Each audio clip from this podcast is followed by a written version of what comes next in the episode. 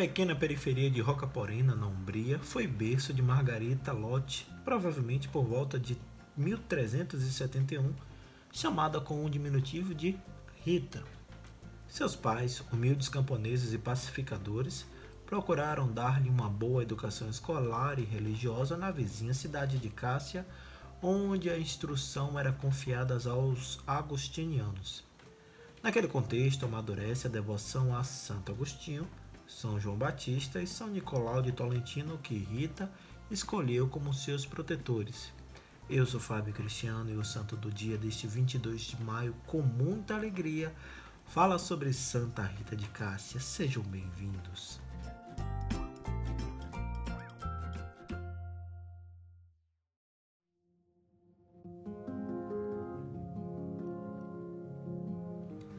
Por volta de 1385, a jovem Rita se uniu em matrimônio com Paulo de Ferdinando de Mancino.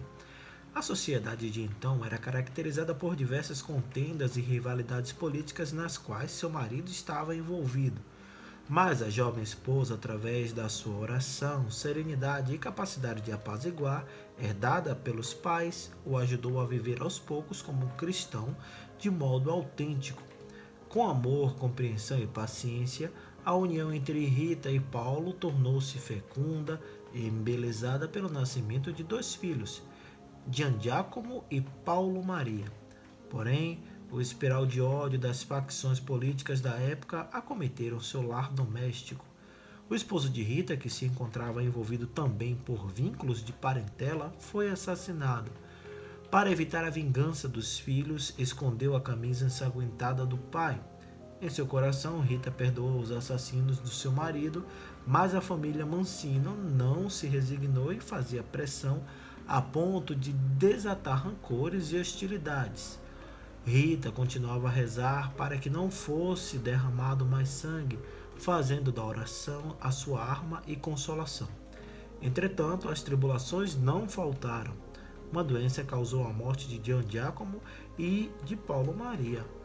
Seu único conforto foi pensar que, pelo menos, suas almas foram salvas, sem mais correr o risco de serem envolvidas pelo clima de represálias provocado pelo assassinato do marido.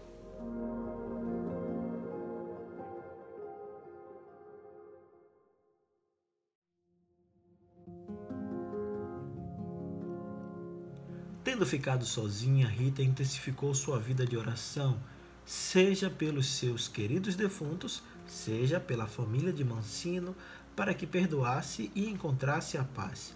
Com a idade de 36 anos, Rita pediu para ser admitida na comunidade das monjas agustinianas do mosteiro de Santa Maria Madalena de Cássia. Porém, seu pedido foi recusado. As religiosas temiam talvez que a entrada da viúva de um homem assassinado pudesse comprometer a segurança do convento. No entanto, as orações de Rita e as intercessões de seus santos protetores levaram à pacificação das famílias envolvidas na morte de Paulo de Mancino e após tantas dificuldades, ela conseguiu entrar para o mosteiro. Narra-se que durante o noviciado, para provar a humildade de Rita, a abadesa pediu-lhe para regar o tronco seco de uma planta e que sua obediência foi premiada por Deus, pois a videira até hoje é vigorosa. Com o passar dos anos, Rita distinguiu-se como religiosa humilde, zelosa na oração e nos trabalhos que lhe eram confiados, capaz de fazer frequentes jejuns e penitências. Suas virtudes tornaram-se famosas até fora dos muros do mosteiro, também por causa de suas obras de caridade, juntamente com algumas co-irmãs. Além de sua vida de oração, ela visitava os idosos, cuidava dos enfermos e assistia aos pobres.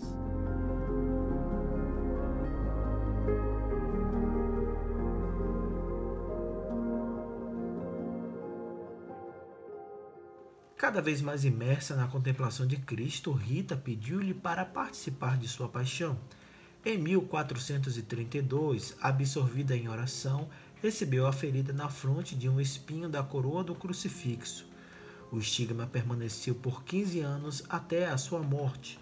No inverno que precedeu a sua morte, enferma e obrigada a ficar acamada, Rita pediu a uma prima que lhe veio visitar em Rocaporena dois figos e uma rosa do jardim da casa paterna. Era janeiro, período de inverno na Itália, mas a jovem aceitou seu pedido, pensando que Rita estivesse delirando por causa da doença. Ao voltar para casa, ficou maravilhada por ver a rosa e os figos no jardim e imediatamente os levou a Rita. Para ela, estes eram sinais da bondade de Deus que acolheu no céu seus dois filhos e seu marido. Santa Rita expirou na noite entre 21 e 22 de maio de 1447. Devido ao grande culto que brotou logo depois da sua morte, o corpo de Rita nunca foi enterrado, mas mantido em uma urna de vidro. Rita conseguiu reflorescer apesar dos espinhos que a vida lhe reservou, espalhando o bom perfume de Cristo e aquecendo tantos corações no seu gélido inverno. Por este motivo, em recordação do prodígio de Rocaporena, a rosa é, por excelência, o símbolo de Rita. Santa Rita de Cássia, rogai por nós.